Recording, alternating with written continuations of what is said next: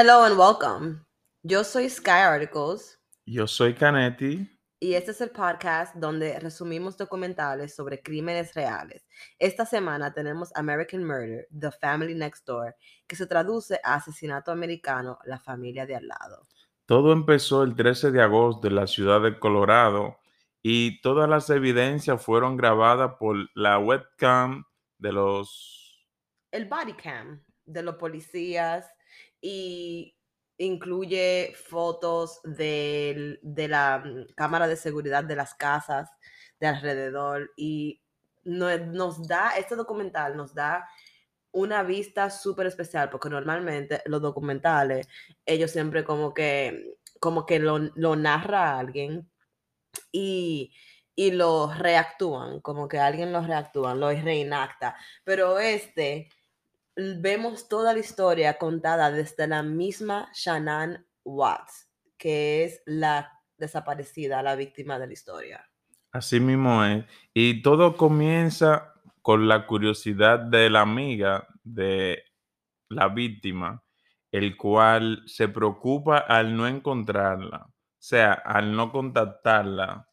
Y tú sabes que todo, todo necesitamos una amiga como Nicole, porque ella sabe todo, ella sabe, ella, ella sabe a qué hora era la cita, a qué hora ella la dejó, cuándo la llamó, o sea, Ella sabía todo, ella tenía todo pendiente con hora. con horas y detalles. Entonces, Shannon Watts era estilo influencer, tenía una presencia online muy poignant, tenía una presencia que contaba todo online, como todos nosotros, pero contaba todo online. Y, y vemos, ella misma básicamente nos cuenta su historia. Así mismo, es, y como tú dijiste anteriormente, ella sabía, o sea, ella estaba tan segura de que algo pasaba que La ella, amiga, tú dices. sí, es la amiga, que ella automáticamente llamó a la policía. automático. Todos necesitamos una amiga así que esté pendiente. Ella dijo, no, no, no, no, no, aquí hay algo raro. Ok, so Shannon y Nicole fueron a un um, viaje que era de negocios. Ellas estaban haciendo una capacitación de su negocio como de ventas. Y la amiga la dejó en la casa cuando llegaron del aeropuerto a las 2 de la mañana. Y ya a las 8 y 55, ella le mandó un mensaje que quería saber si ella estaba bien. Así mismo es. Eh, como dije anteriormente, ella estaba tan segura de que pasaba algo que ella automáticamente llamó a la policía y la policía, al ella describirle las cosas que pasaban, que ella le había llamado, que le había escrito y que ella no le había contestado, la respuesta de la policía fue simple, quizás dejó el teléfono en algún lugar, porque es lo, lo más común que puede pasar. Y no nada más eso, mira. Vamos, vamos a darte la descripción de cómo, de cómo el documental empieza.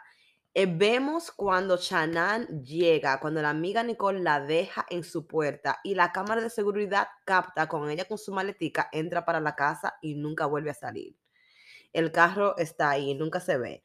A las 8 y 55 de la mañana, Nicole le escribe, quiero saber si está bien, porque lo que nos enteramos después es que Shannon se sentía mal cuando estaban en el, en el viaje y que no había comido. Entonces, a las 9 y 22, Nicole le dijo, déjame saber cómo, cómo pasó con tu appointment, con tu cita médica. Así es, eso fue uno, un- uno de los motivos que ella sospechaba más, que, Nicole. que Nicole sospechaba más porque ella tenía una cita médica a las nueve, como ya tú mencionaste, a las nueve de la mañana. Exactamente. A las 9.22 le preguntó de una vez. loco, es que tenemos que tener una amiga así que esté tan pendiente de nosotros. Nicole como que, yo no, no quiero decir nada, pero Nicole como que no tiene vida. Sí, Porque es porque que- ella no vivía pendiente a, a que ella, que ella, que la, que la amiga hacía, que no Claro, hacía ¿quién va a con todo y pendiente de, que de alguien así? Bueno, pero como quiera, amigas así necesitamos todas. Cuando ella vio que no le respondió a las 11 y 46, ella le, ella le pregunta, estoy preocupada, voy para tu casa. Eh, y vuelve, cuando llega la policía, que vemos el body cam footage, no nos están contando a nadie, esto lo vemos desde, el- desde la cámara del cuerpo del policía. ella le dice no estaba comiendo, estoy preocupada por ella porque se sentía mal y, y, su carro está aquí y no aparece. Tú sabes, eso fue en Colorado. Las leyes no permiten que nadie pueda entrar a la casa, aunque esté perdido una persona. La, el policía no puede simplemente entrar.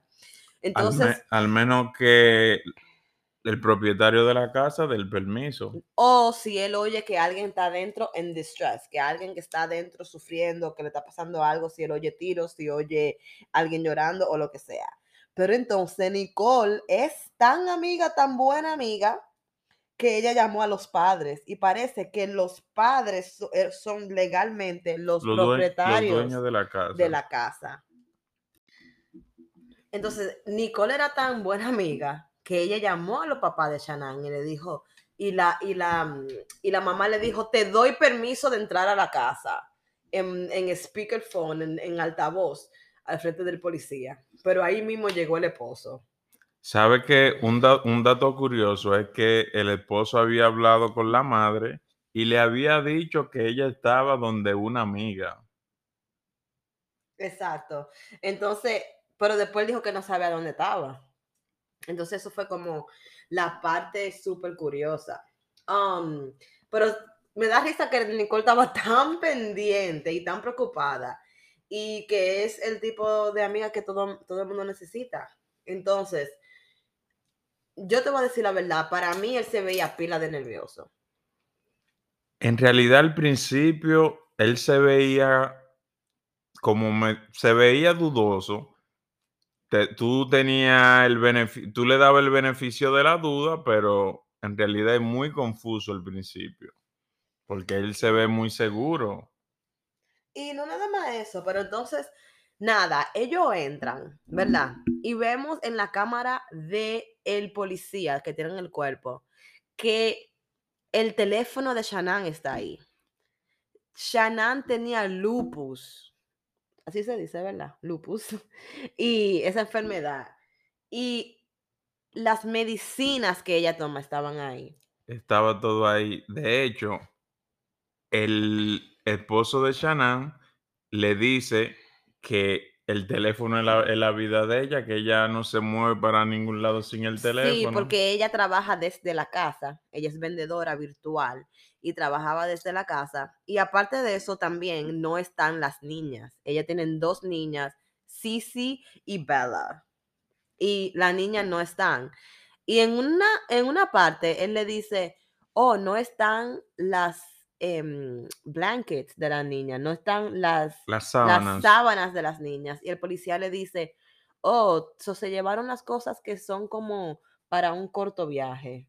Y él dice que puede ser. Y, y nada, en ese momento, entonces, después, van a donde el vecino, porque el vecino se ofrece y dice que él tiene cámaras, cámaras. que pueden ver. Entonces, Qué fue lo que se vio en la cámara. ¿Sabe algo bien importante? Que el vecino, la cámara del vecino se activan con el movimiento. O sea, tienen sensor de movimientos.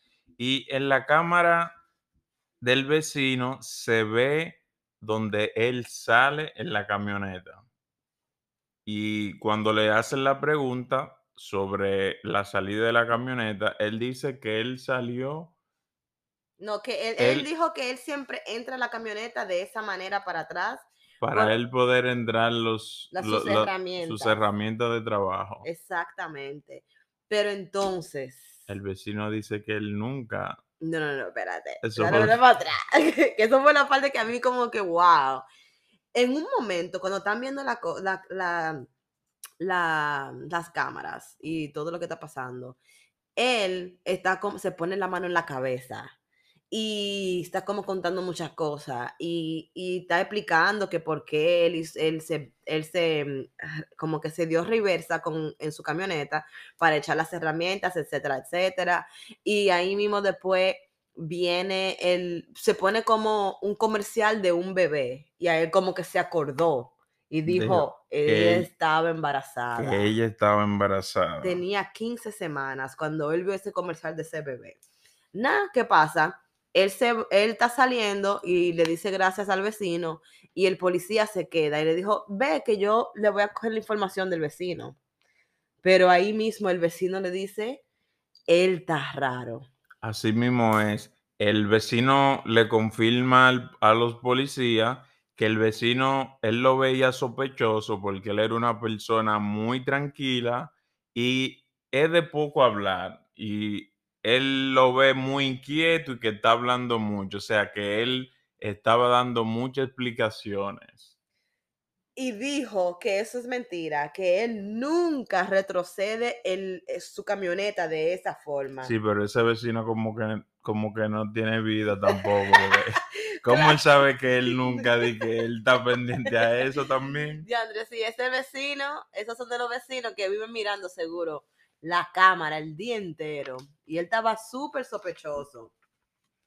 Y nada, eso fue parte de lo de, que se vio. Entonces también, entonces ahí el documental nos enseña cómo era Shannon. O sea, nos enseña, ella dio la explicación de que, de que su familia no viene de dinero, de que ella no tenía mucho dinero y que ella um, trabajó, trabajó, trabajó, trabajó y a los 25 años pudo construirse su primera casa. Comprar su primera casa. Ella la construyó.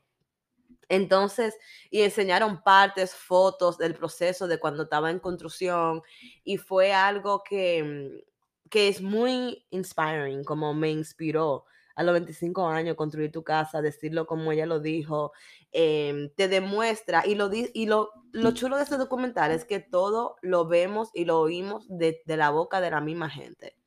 No es un narrador, lo vimos de la boca de las mismas personas y ella cuenta todo. Ella tiene tantos videos contando su vida y todo lo grababa. Así mismo es. Eh, ya que ella contaba todo, todo empezó. Ellos se conocieron por las redes, se conocieron por Facebook. Y sabes que actualmente es, eso es lo más común que las personas se conozcan por las redes sociales y, y establezcan una relación Claro, sin, sin antes investigar bien su pasado, de dónde vienen las personas, ni nada de eso, que es un error que yo entiendo que antes de tú establecer una relación con alguien, tú debes de investigar bien de dónde viene esa persona. sus, sus mañas, sus, sus, su familia, cómo lo criaron. Pero hay gente que no tiene, que no tiene ese tiempo. Porque mira, ella misma dijo que ella, ella estuvo en una relación antes, en, ella estuvo casada antes de él y que ella dijo que esa relación y ese divorcio le quitó todo. Así mismo es. Eh, ella en uno de los videos estaba hablando de, de como de las inseguridades que ella tenía eh, por la misma situación del, del matrimonio anterior. Y al conocer a, est- a esta nueva persona, como que ella sintió una esperanza en él, como que él la apoyaba en todo, le des- en ese momento él era la persona que ella necesitaba. Chris se llama. Chris Watts es el esposo de Shannon.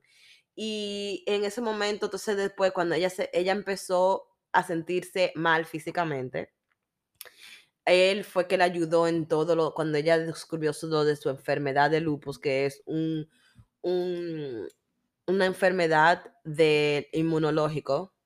Y eso te hace sentir súper, súper, súper cansado todo el tiempo, como que siempre tiene gripe, etcétera, etcétera. Y ella acababa de descubrir que tenía eso. Y él la ayudó bastante. Ella dijo que él, que él fue lo mejor que pasó en su vida. Entonces, es algo que tú sabes, ella tenía una muy buena relación. Bueno, en, en sí, ellos tenían buenas relaciones, con lo que no tenían una muy buena relación era con los padres de él. Sí, los padres de Tú él. sabes lo que es que tu nieta cumplan años y tú no ir a su fiesta de cumpleaños. o desde el principio a la boda no fueron.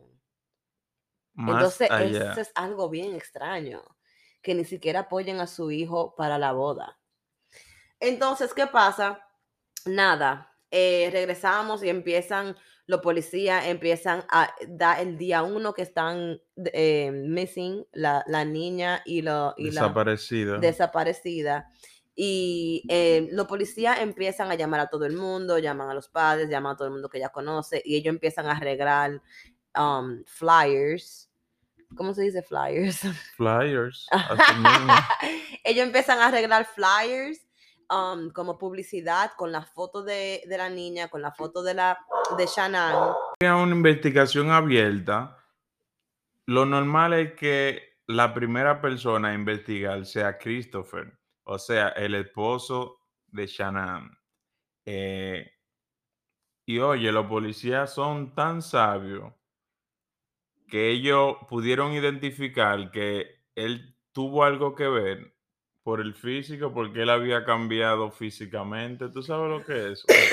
Sí, pero antes de eso, mira, el día 2, en el segundo día, algo que yo noté que, que nos enseñan en el documental con la cámara del cuerpo del policía es que el policía es el que llama a él. En vez de que si tu esposa está perdida o tú no la ves, tú no te vas de pata tempranito, ¿saben algo? Y, va, Claro. y va a llamar tú. Claro, es lo más, es lo más. Pero no, el policía lo llamó a él para, para decirle que, que si tenían alguna marca, que esto, que la niña, que cómo eran, etcétera, etcétera. Y le preguntaron que si tuvieron algún problema o alguna discusión antes de, antes de él ir para trabajo. Y él dijo que él tuvo una conversación emocional. Así mismo, eh, dentro de la pregunta que le hizo, también le preguntó de que si alguna vez él la había engañado a su esposo o había, había tenido algún romance con alguien. Y él dijo que no, que él nunca Que él nunca había tenido había nada. engañado a su esposo. Y que ellos pelearon porque ella se había ido por seis semanas al Carolina del Norte. Y que según él, después que ella se fue en ese viaje, como que la chispa ya no estaba. Así mismo es. Hasta que el policía como que no quedó muy convencido. Porque yo digo, la chispa no estaba, según él. No, pero tú sabes, tú sabes muy bien como hombre que eso es lo que ustedes hacen. Desde que él dijo de que, que ya la chispa no estaba, y que qué sé yo qué, ya para mí él tenía otra, como mujer, porque ellos te encuentran 10 mil defectos, así que los hombres son. No, porque puede ser que la chipa se vaya sin que haya más nadie. Eh, no sé, eso, eso yo Puede encuentro- ser que sea muy bajito el por ciento de que pase, pero puede ser que pase. puede hacer que pase, pero tú no crees que él va a estar actuando así como él estaba, porque también demuestran cosas como conversaciones entre ella y sus amigas cuando ella estaba en el Carolina del Norte, seis semanas antes de lo que sucedió. Entonces, en Carolina del Norte, él no le escribía a las niñas. Se supone que si tu esposa y tus hijas se van por un mes, tú no le vas a escribir todos los días, te me hace falta, no te van a hacer falta. Claro que sí, es lo más normal que y él estaba haciendo cosas raras, sí, ella, y nos enseñan todos los mensajes, las conversaciones de texto de ella y de él, o sea, y de ella a sus Ah, amigas. así mismo es. Y ella diciendo cómo en cinco semanas, like, que él no, o sea, no ha tenido sexo, porque él, ellas se fueron por seis semanas y él se encontró con ella en la sexta semana. En la sexta semana, él se encontró con ella y fue a, Carolina del Norte porque él no podía ir por el tiempo entero porque él trabajaba físicamente y ella solamente trabajaba, ella trabajaba desde la casa. Ya, ya ella sabía que él estaba muy extraño, pero ella se puede decir que lo, lo terminó de confirmar cuando él, cuando se encontraron en el aeropuerto, porque ella dice que él no la tocó ni siquiera, él no la abrazó ni la agarró, lo que sabemos que el hombre siempre le agarra a la mujer. Sí, ella dice que él no le tocó su trasero, que solamente le dio un beso y fue en el aeropuerto solamente y que después de ahí más nunca la volvió a tocar. O sea, es como tan obvio cuando los hombres hacen eso, porque es que se asfixian en vez, y cuando te están pegando cuernos, siempre actúan así, actúan indiferentes, no te quieren tocar, que, que ya no le gusta, que sé yo qué, pero no te lo dicen, porque son unos cobardes. Entonces él, como buen pegacuerno, como bien engañador, hizo todo lo mismo que los hombres hacen cuando están pegando cuernos, que actúan indiferentes, te buscan 10 mil, 10 mil defectos y después te dicen, no, no es por nadie y no es por nada. Um, también ellos tuvieron una pelea cuando ella estaba allá por eso mismo, porque la porque sí, la más chiquita, tenía muchas alergias. Así es, y mientras ella, ellos estaban en la casa de, los padres de él, y la madre le dio algo que le dio alergia.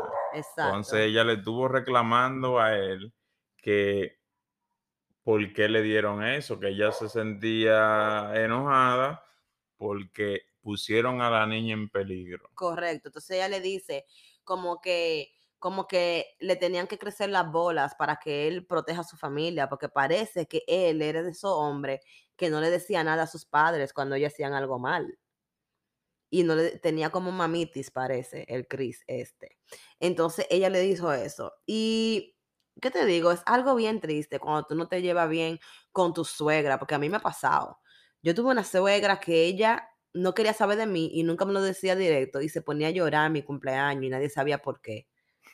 es verdad, ella se ponía a llorar tú y nadie sabía por qué. Y decía un ejemplo, cuando yo estaba con mi ex por dos años, ella decía, yo no sé por qué, no voy a decir el nombre, pero vamos a decirle Mario. ¿Por qué Mario desde hace dos años que ha cambiado? O sea, que exactamente de, la fecha que, que, estaba conmigo. Dije que desde que estaba conmigo. Entonces, hay suegros que son así, que son uno arruina, arruina todo. Pero entonces esa mujer, claro que si, si alguien, si mi hija es alérgica a algo y mi suegra le da algo que no debe de comer, yo también me voy a poner así porque eso es un peligro. La gente se muere de la alergia y de todo eso. Entonces, ellos pelearon por eso. Peleó con la suegra y también peleó con él, porque ella estaba sequillo por lo que pasó. Entonces, volvemos y aprendemos como que ella antes era un tipo de persona que odiaba la confrontación y parece que cuando ella de verdad se sentía, en ese momento ya ella se sentía lo suficientemente segura de sí misma para, para confrontar a su suegra y decirle, esto está mal. Y ahí fue que la suegra no fue al cumpleaños de Sisi, de la niña más chiquita. Después de esa situación. Correcto. Entonces, nos enseñan de nuevo um, el esposo y Nicole, que es la amiga, cuando, cuando están buscando, porque el documental hace algo bien chulo, que es que va para el presente y el pasado, el presente y el pasado. Entonces nos enseñan cómo se conocieron, pero también entonces nos enseñan lo que cuando están en la búsqueda. Y um, él, cuando le preguntaron que si él estaba con otra gente, él dijo, yo nunca he pagado los cuernos a mi mujer. Y me fue como tan, me recordó tanto a Bill Clinton. ¿Tú te acuerdas cuando Bill Clinton dijo, I did not, not have sexual relations with that woman? ¿Te acuerdas? Hay que buscarlo ese clip y ponerlo. Porque es que es algo como que me recordó tanto que cuando un hombre te quiere de que convencer de que no lo hizo, o quiere decir, ellos como que tratan de, de ponerle tanto énfasis. Y él lo dijo así mismo, I have never cheated on my wife. Y ahí fue que el policía le dijo, que, que por eso fue que el policía le preguntó. Él rotundamente se negó. Él siempre se negó que no, que él no había hecho nada. Por eso fue que ellos decidieron hacer la prueba del polígrafo. Ahí fue que el policía le dijo, le preguntó con su doble psicología, le dijo, Chris, yo vi una foto de cuando tú te casaste y tú te ves muy diferente ahora. Y usualmente eso pasa cuando un hombre está interesado en una nueva mujer que empieza a ir al gimnasio, que pierde de peso, que hace todos estos cambios porque lo inspira a tener un nuevo culo. Entonces, em, ahí fue que ellos dijeron como que eso es algo tan extraño. Y es verdad lo que tú dijiste, que estos policías están entrenados tan bien psicológicamente y son tan sabios. Estos los policías tienen una psicología tan, tan dura que ellos supieron automáticamente que él estaba hablando mentira. Es tan así que ellos decidieron hacerle la prueba del polígrafo, el cual le hicieron varias preguntas y entre ellas estaban que, qué había que si él sabía dónde estaba su esposa y su hija. Y él todo el tiempo dijo que él no Eh, sabía. mantuvo que no.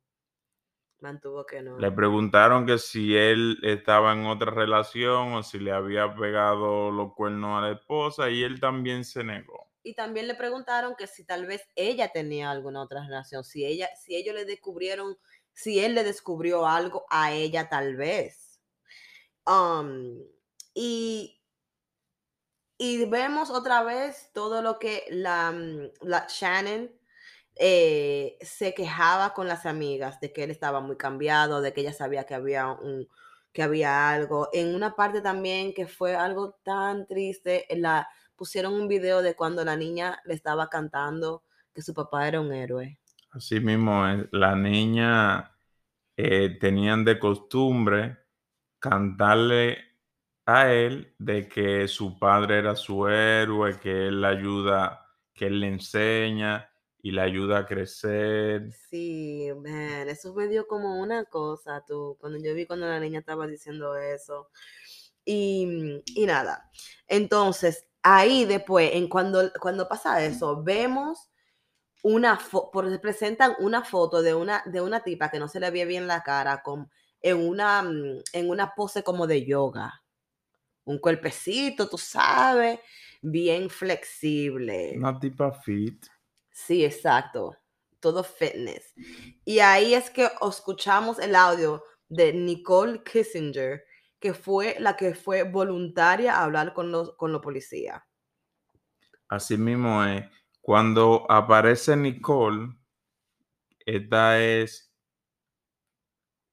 la otra Nicole, porque la amiga también se llamaba Nicole. Sí, exacto. Entonces, ella, se, si- ella llama porque ella escucha la noticia de que la esposa y las niñas están desaparecidas.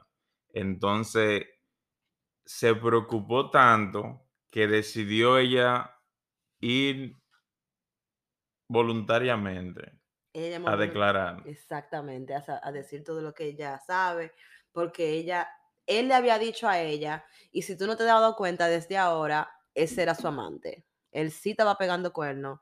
Las cinco semanas que, que Shannon duró en Carolina del Norte, él se la pasó con esa señora, con Nicole Kissinger. Um, cuentan cómo se conocieron en el trabajo y que él le dijo que él se estaba separando de su esposa. Que sí, que él le dijo que ya tenía dos niñas, pero que él estaba en proceso de divorcio. Todo- lo que es- la- lo que- la- lo clásico. Lo, sí, lo clásico. Siempre me estoy, me estoy en proceso de divorcio. Estamos juntos, pero dormimos en camas separadas. pero nada más hay una sola cama. Exactamente. Lo clásico que siempre dicen, eh, lo que pegan cuernos cuando quieren salirse con la suya. Y a mí lo que me da es que este señor, como que, yo no entiendo. Porque no sea, es tan difícil decir la verdad. Tú sabes, algo que me llamó mucho la atención, que ya los policías sabían que había una tercera persona, pero ellos siguen indagando y haciéndole la pregunta y él todavía sigue negándose, pero ya ellos saben que había una tercera persona hasta que ellos se lo mencionan. Oye, te voy a decir por qué. Porque especialmente en los Estados Unidos hay como, hay un, un, hay una lista, hay como mm, unos pasos que dan, que, que son los requisitos para poder, te- para poder llevar un caso como a la corte, porque no te pueden arrestar así por así. Ellos tienen que encontrar motive, lo que se llama motive, es como lo que motivó a este crimen. Si ellos creen, si ellos creen que tú hiciste un crimen, ellos tienen que probar un motive. So, por eso ellos saben que casi todos los motives es por amor o por dinero. ¿Me entiendes? Por amor o por dinero, casi todo. So, tú tienes, o estás pagando cuernos, o, o, o tú la encontraste pegándote cuernos. Yo quiero hacerte una pregunta, ya que tú tienes mucha experiencia en, en los casos de los Estados Unidos. ya mencionamos que le hicieron la, la, la, la prueba del polígrafo, pero ellos le dijeron supuestamente que no, que no la pasó. ¿Tú crees que realmente él no la pasó? Porque según lo que vemos en el documental, él se ve muy seguro. ¿O tú crees que eso fue una psicología de ellos? Mira, es, es algo como que ya todo el mundo sabe que el polígrafo no se puede coger tan en serio porque, porque cualquier cosa puede ser que tú o lo pase o no lo pase. Tú te puedes beber una patilla de la presión y no te sube la cosa y, puede- y ya por eso tú la puedes pasar. O tú puedes que, que estaba haciendo ejercicio y te sentaste ahora, cogiste un polígrafo. Entonces, para mí que eso fue todo psicología, para ellos actuar como que tienen toda la información. Especialmente cuando ya ellos sabían que él sí tenía un amante. So, si tú dijiste desde el principio que si ya, tú, ya te agarraron en una mentira, ya eso significa que todo lo otro fue mentira también. Claro que sí, porque ya tú lo has negado desde el principio. Y lo ha negado tanto. Entonces, para colmo, tú sabes que lo más, que es como que Nicole, la amiga, se veía mucho más preocupada que él como esposo de sus bebés. Ni siquiera por la esposa, pero que sus bebés, ¿cómo es que tú vas tan, tan normal? Ni siquiera cuando estaba en la, cuando le hicieron la pregunta en los reportajes, él no lloró ni una sola vez. En ningún momento. En ningún momento lloró, hasta el final, hasta que, hasta cuando llegó la parte donde él básicamente confiesa después que le hicieron el Sí, pero Todavía no hemos llegado a esa parte, pero se van a sorprender de, los, de lo, que, lo que él dice que, suce- que realmente sucedió, que no fue así. Exacto. Entonces ella decía que ella quería, que ella quería un varón. Acuérdate que estaba embarazada, 15 Sí. semanas. Que ella quería un varón para él porque tenían dos niñas y que ella quería un varón y resulta que era, que era varón. El varón que tanto querían, etcétera, etcétera. No va a parar. Entonces, como buen cobarde, eh, lo están interrogando. Em, según el documental y según él mismo, él, él ya tenía seis horas ahí siendo interrogado. Y en ese momento, la señora que lo estaba interrogando le dijo, mira, tú y yo sabemos que lo que tú dijiste es mentira. En el polígrafo salió, aunque no fue verdad, ella le habló así para hacer el truco psicológico. Eh, y le dijo, dinos la verdad. Y yo, no, yo no soy un monstruo, yo no hería a mis, a mis hijas. Entonces, él, para tratar de salvar su pellejo, él en ese momento dijo que quería que su papá entrara. Cuando su papá entró, él le dijo al papá que él no quería ya proteger a Shannon. O sea que él quiso, de, él culpó a Shannon de que había hecho algo y que ya él no aguantaba más seguir protegiéndola. Exacto. Entonces, básicamente, él dijo que Shannon mató a las niñas y que él mató a Shannon porque ella mató a las niñas. O sea, según él, Shannon mató a las dos niñas, pero ¿dónde él estaba cuando ella lo mató? Pues y cómo supo- ella lo mató a los dos al mismo tiempo. Porque hasta el papá dijo a las dos, a las dos al mismo tiempo. O Porque sea, que ni el papá le encontraba sentido a lo que él estaba diciendo, porque ¿cómo, cómo va a matar a las dos niñas? Tú vas a estar ahí y di que tú la vas a matar a ella porque ella mató a las dos niñas. no pega. O sea, él no pensó bien que es lo que le iba a decir, porque es que la policía lo agarró súper camán y él, y él sabía ya, él ya sabía como que ya por lo menos él no quería que la gente supiera que él mató a sus hijas. ¿Entiendes? Él como que le daba vergüenza a eso. Entonces, entonces todo fue premeditado. No fue nada como, no fue un crimen de pasión. Tú sabes que algo bien, no sé cómo decirlo, que la noche antes o la noche después, él salió con Nicole. Oh my God, la noche antes fue. La noche antes. Él salió con Nicole. Oh, entonces, oh my God, como buena esposa investigada, investigadora, la Chanán se dio cuenta ahí otra vez, confirmado de que él estaba con otra persona, porque él salió el sábado. Entonces, acuérdense que ella llegó el domingo por la noche, o sería ya como el lunes, el lunes. lunes, a las 2 de la mañana, em, de su viaje, ella estaba en Arizona. Él se quedó con las niñas por el fin de semana. Entonces él salió a un bar que se llama Lazy Dog con la tipa, con la, O- con la óyele el amante. nombre. Lazy Dog, yeah.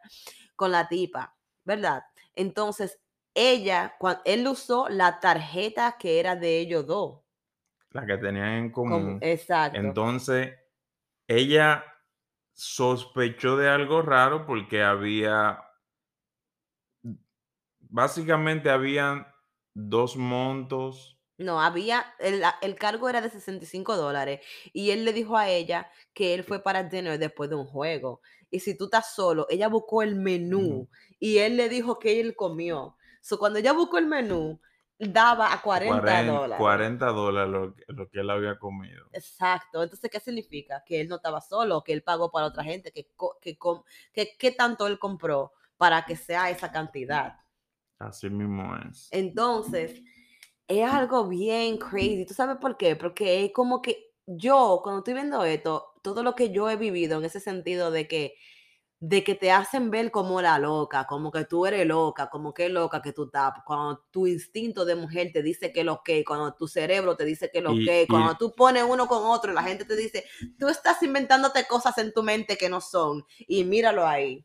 Y no tanto eso, sino que también él sacó dinero en efectivo. Y él dijo que él se paró en una tienda a sacar dinero, supuestamente para pagarle a la niñera Sí. que él había contratado. Exactamente. Entonces, eh, básicamente ahí él describe, y de verdad que es muy triste, él describe lo que pasó.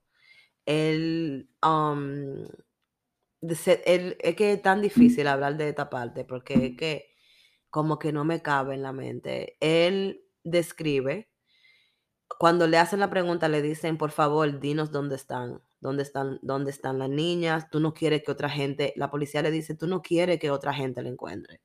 Tú, por favor, dinos dónde están. Por favor, todavía son tus bebés. Así mismo, en realidad, esa parte es muy conmovedora porque en la forma que, que él lo hizo, en, el- sitio que él la metió, es muy triste. Él confiesa que a la mamá él le enterró. Entonces le vamos a decir, y el que no pueda aguantar esto, mm, no lo escuche, pero básicamente él um, la estranguló en la casa, la envol- entonces la montó en el carro, se llevó a las niñas vivas, Vivas. en el carro para un sitio donde él trabajaba como petrolero. Ente- entonces allá enterró a la mamá, a la niña le puso, a una de las niñas le puso, la estranguló básicamente con su propia sabanita, que por eso que las sábanas no estaban cuando llegó el policía. Y a la otra como que la tapó la nariz con sus manos, no estoy segura, esa parte. ¿Sabe qué es lo más triste? Que cuando él estrangulaba a la una de las niñas, la otra le preguntaba, la otra le decía, no, papi. Entonces, eso fue una de las cosas que él dijo en el tribunal, que él cada vez que él cierra los ojos, escucha la voz de la niña diciéndole que no. Entonces, como dijo él, entonces él enterró a la mamá y entró a las dos niñas en una cosa de petróleo, en unos tanques de petróleo. Am, es algo como que no tiene sentido. ¿Por qué alguien, nunca vamos a entender, por qué alguien no tiene el valor de simplemente pedirle el divorcio a su, a su esposa? Si usted quiere una nueva, ya usted sabe qué, si usted quiere una nueva vagina, que darle? Porque él dijo que él no sabía que él se iba a enamorar tanto. En cinco semanas, un mes y medio. De verdad, de verdad que a veces yo pienso que es verdad que el hombre es el sexo más débil. Porque que, ¿cómo es que una gente diga que en un mes y medio va a votar ocho años de matrimonio y una familia tan hermosa como esa? Y si tú necesitas un culo nuevo, los cueros están a dos por uno. Y sabe que algo que él mismo dijo, que él como que él no sabía qué había pasado, porque ese era el sueño de él era ese, tener su familia, tener sus hijos, o sea, todo lo que él tenía era lo que Que él él so- había soñado. soñado. Ya lo tenía, él tenía el sueño de todos nosotros hecho. La casa, la familia, el trabajo, like, todo. You know, y es algo que nunca vamos a entender, la psicología detrás de la gente que hace esto. Pero como dijo el procura- procurador, Sí. el fiscal, que, que básicamente él sintió que para él, por- porque oye que, oye qué tan premeditado fue esto, que en su mente él tenía que, sal- que deshacerse de su familia para estar con esta tipa nueva. Con una tipa nueva que él ni sabía si esa tipa, y si esa tipa al mes dijo, no me, ya tú no me gusta, quiero estar con otra gente y perdiste tu, tu familia entera por que, alguien. que algo que ellos ni siquiera habían hablado de, de un futuro. Pero, ah, exacto, entonces, pero en, el, en esta parte sí. Cuando él mató a las niñas, en, en las horas después que él mató a su familia entera, él llamó a la escuela para decir que ya las niñas no iban a ir a la escuela. Él llamó a su agente de bienes raíces para vender la casa y, y empezó a textear a la novia para hablar de su futuro. O sea que él en su mente de pollito, él pensaba que él se iba a deshacer de su familia y empezar una vida Ujú. nueva. Y que todo se iba a quedar color de rosa. Sí. Y nada más duraron cuatro días. La justicia americana no juega. Como en tres o cuatro días ya ellos tenían todo. O sea, ellos empezaron a investigar desde, desde el primer día. Ellos dieron con todo al, al cuarto día. Que le metieron la psicología para que él por lo menos dijera dónde que estaban.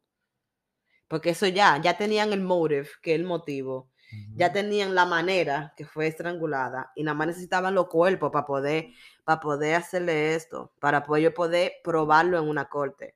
Entonces, él, tres meses después, tú sabes que eso va a un proceso, tres meses después, eh, él se mm, declaró culpable y es de todos los... Oh, porque también le pusieron cargos por matar al, embar- al embarazo, al niño adentro, que se, llama, se iba a llamar Nico. Le Era, dieron hasta nombre. o sea, ellos lo culparon de cuatro muertes. Exactamente. De cuatro muertes. Está muy fino hoy. Tú comiste espaguetis. Algo así.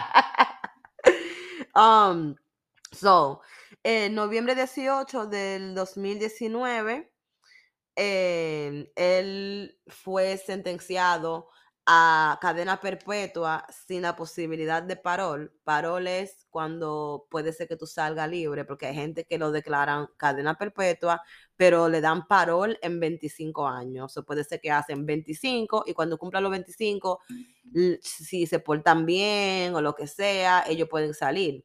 Pero a él no le dieron la posibilidad de parol. Lo que sí le dieron por él darse guilty, em, declararse Culpable. culpable, eh, le quitaron la pena de muerte. No le dieron la pena de muerte. Y nada, señores, así culminó esta triste, triste historia. Um, si tienen el chance, véanlo. Está en Netflix, se llama eh, American Murder, The Family Next Door. Mira, un shout out a ese, a ese vecino, que él era un brechador, pero ese vecino sabía que lo que de- de- del- Del desde el- desde el principio. principio. Ese vecino sabía que lo que desde el principio y, y de verdad que me da tanta tristeza. Unos, unos, um, unos hechos, unos facts que, que dio el documental al final. Tres mujeres al día se mueren en, en los Estados Unidos a mano de su pareja o de su su expareja. expareja. Casi todos los que matan a su esposo, a su pareja o a su familia son hombres. Y, y nada, señores, bien triste. Así mismo es. Gracias por escuchar este podcast. Si les gustó, agréguenlo a su playlist. Sigan compartiéndolo y déjennos su comentario. Bye.